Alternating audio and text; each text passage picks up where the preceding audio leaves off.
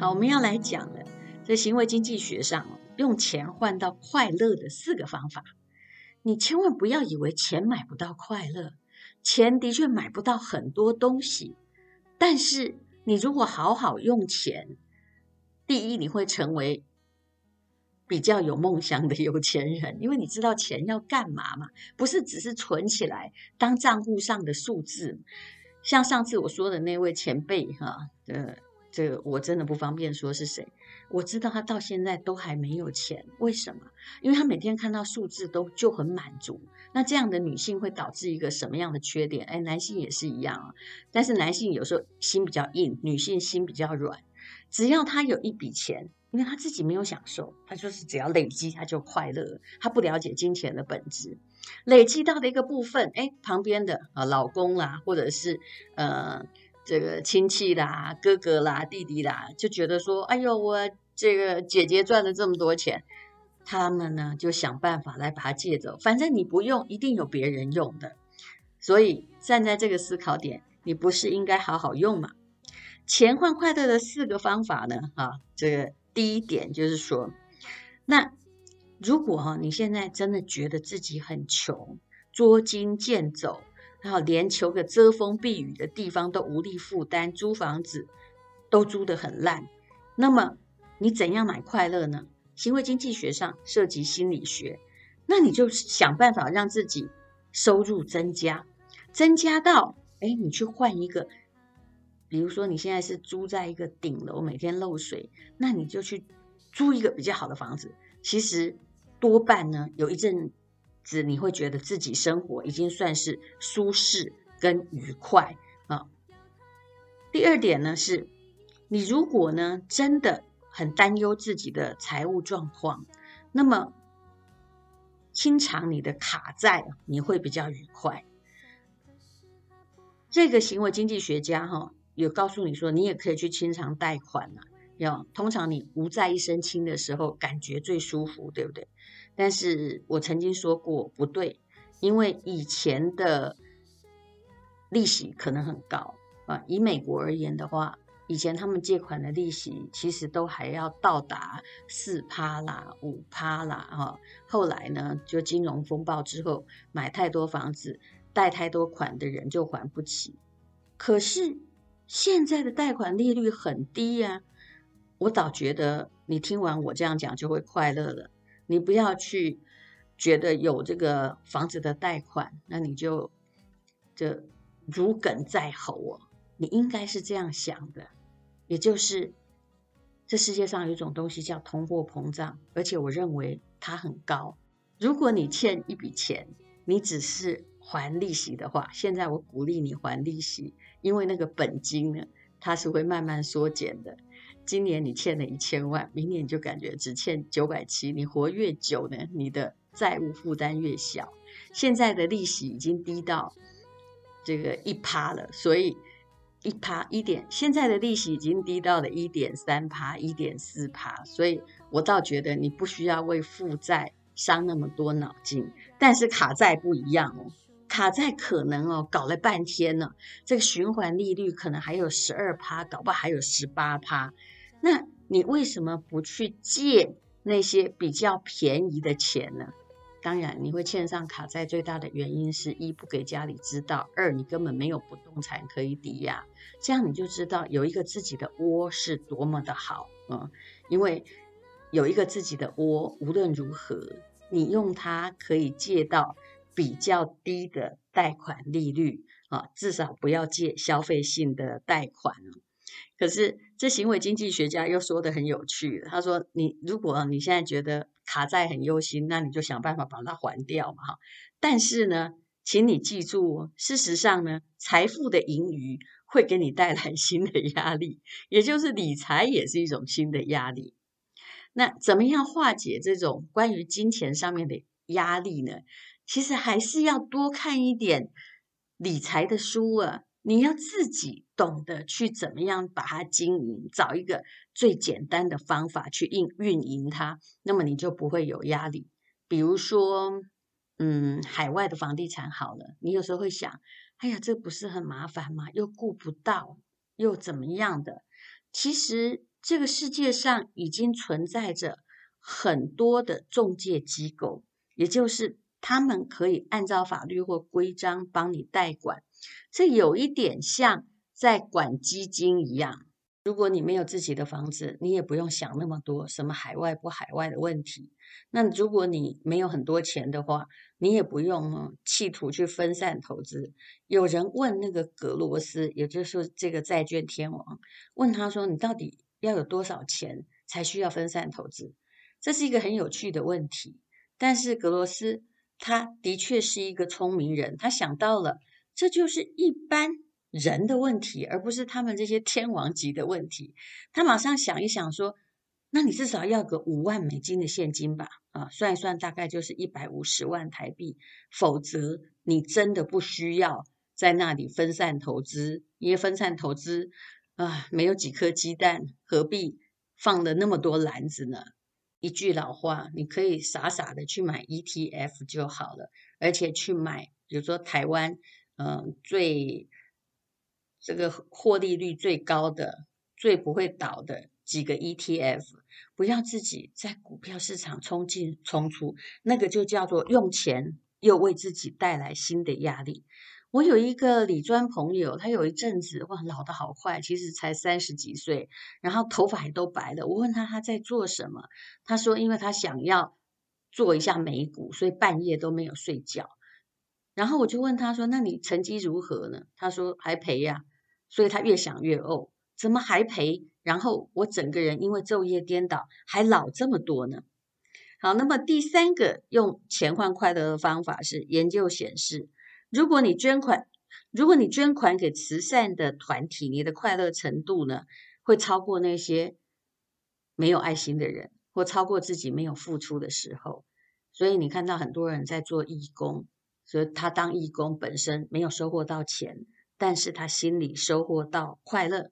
那现在呢，有很多的软体啊，比如说微信里面呢有跑步，它这个运用的机制非常有趣。也就是如果我每跑一万步或走一万步，那么在慈善团体捐出的钱的额度还没有用完之前，你一按下去，哎，可能会有一块钱捐给那个心脏受损的儿童。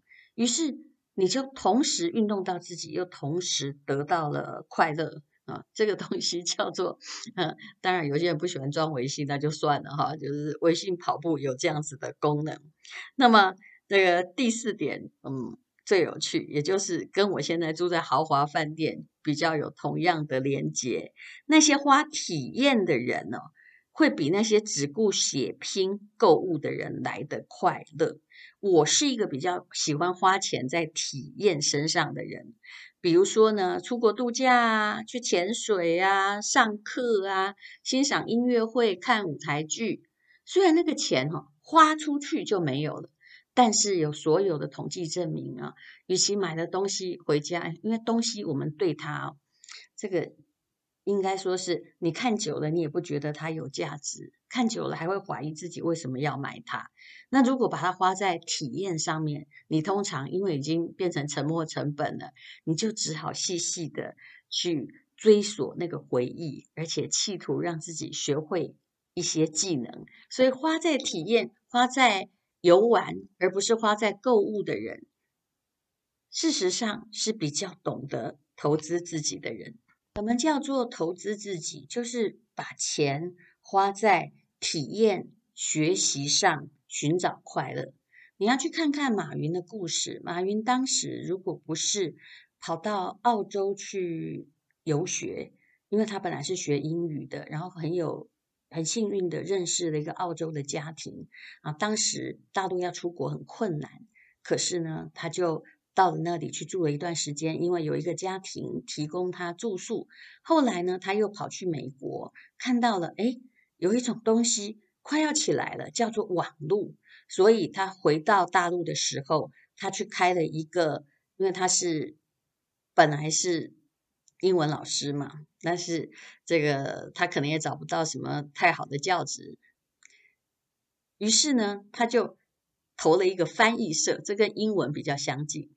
当他留学回来之后，他发现说：“哎呦，这世界上有一种东西叫做网络。”于是他就开始在他的翻译社里，顺便在网络上卖东西。当时哦，买东西实在没有现在方便。现在你看到的是他创造的什么阿里巴巴啊，有没有淘宝啊？还有啊，我们也有这个呃雅虎或虾皮之类的。当时真的很不方便，可是因为新鲜，而且大陆的人口很多，他结算起来竟然发现翻译社是赔钱的。但是呢，他的网络卖东西可能是卖一些舶来品吧，是赚钱的。所以他当时呢，哎，山不转路转，就转到这行来了。谁说这种体验不会帮你带来新的契机呢？那么还有我们的这个超商教父徐崇仁，我觉得他的每一次旅行，他的价值都很高。为什么？比如说他跑到日本去，然后就看到，哎呀，有 Seven Eleven，当时台湾可能还没有。然后去看到，哎，有人在做黑猫宅急便啊，有人在做什么？他就想这个试试看呢。当然也不是每一个都成功，但是无论如何，他去旅游所带来的创建，已经呃为他自己累积了很多的人脉跟财富，啊，也为台湾开创了很多的不可能啊。比如说统一超商，他们刚刚开的时候，大家都说他会倒嘛，可是。后来是那些在讥笑他的杂货店倒了，为什么？因为杂货店没有看到的是一个平台转移，还有人的将来生活的变化。有时候你要开开眼界，你才会知道这个世界正在发生着某一种可怕的革命。比如说，你去大陆，你会发现我们这里都用金钱？大部分还是用纸钞在交易，顶多你用悠游卡。可是他们到五年前，大概如果你带着现钞，就已经很难买东西了。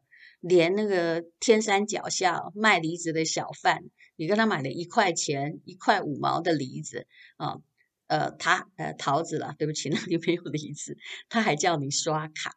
那这个你去旅游发现说，哎呀，人家怎么用这个？然后。我没有绑账户，所以我花不了钱。你要咒骂人家吗？不是，你应该想想看，是不是对我而言，因为我是基督徒嘛，哈，上帝在告诉你有一种东西，他就是因为欠缺，然后才叫你要明白，也许这种东西它是未来，它是将来的主流，千万不要一直留在自己的环境里面。好，现在因为疫情很严重，然后我又鼓励你出游，也许是不对的，但是呢，反正你出不去，可是你不要永远都留在你的小房子里面，想康想胖。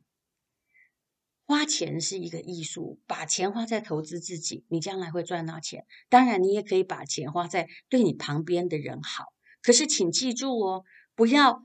只把钱花在对旁边的人好，但是对自己呢，却非常非常的吝啬啊！那你就会变成软土深掘的，就被软土深掘的一个人。所以花钱是绝对有智慧的。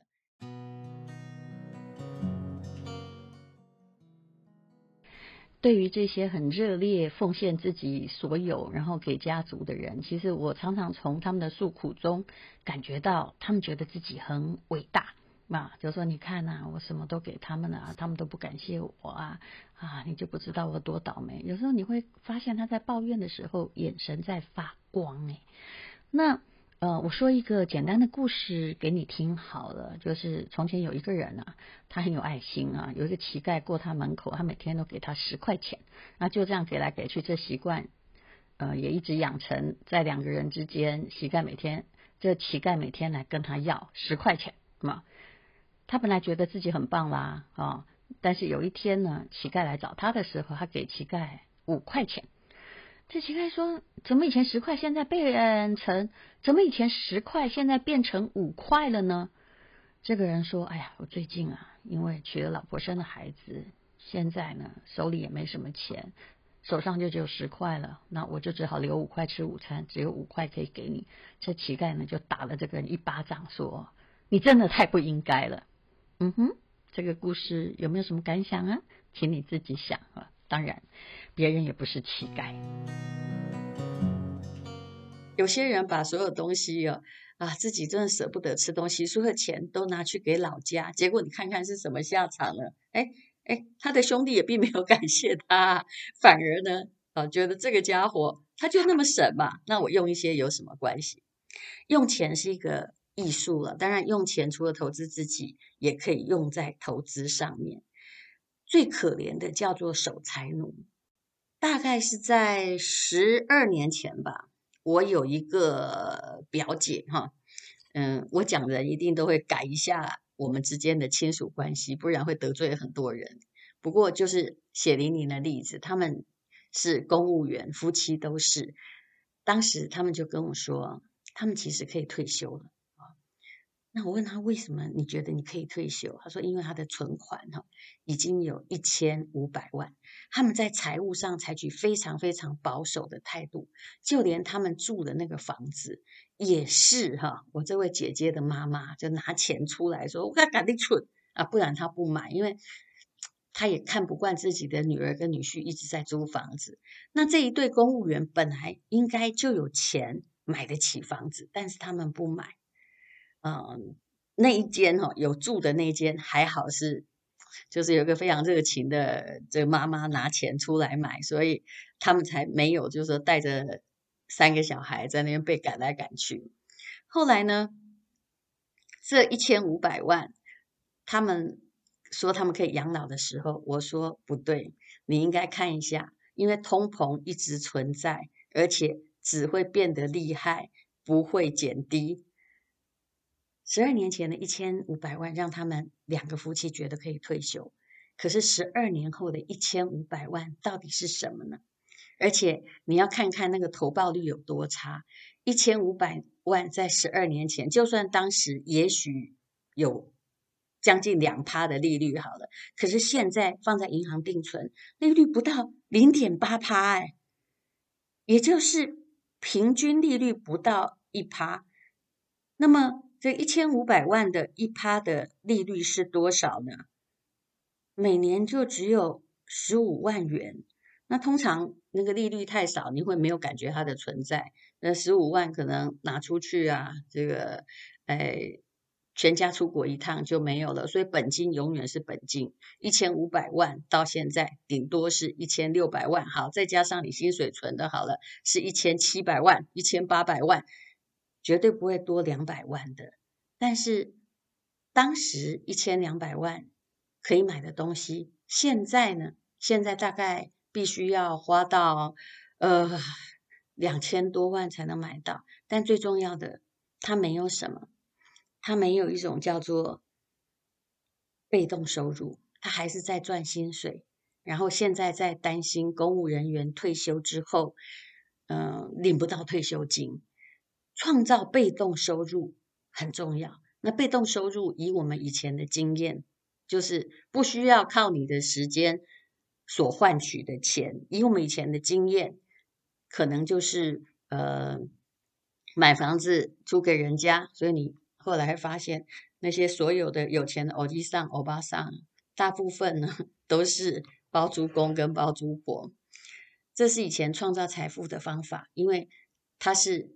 房子有办法在，房子最厉害的就是你没有为他做什么，但他们呢，好，但他们比你的儿子更愿意把钱拿给你，也就是他们被叫做哑巴儿子。